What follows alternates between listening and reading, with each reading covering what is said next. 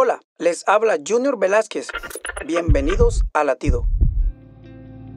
¿Qué quieres que haga? ¿Qué? Compartan mi testimonio. Oh no, por favor, no me pidas eso, me da miedo. Sin importar las razones por las cuales te sientas nervioso, recuerda que cuando el Espíritu Santo llena nuestras vidas, Él nos guía, abre puertas y derrumba barreras. Una de esas barreras es el miedo.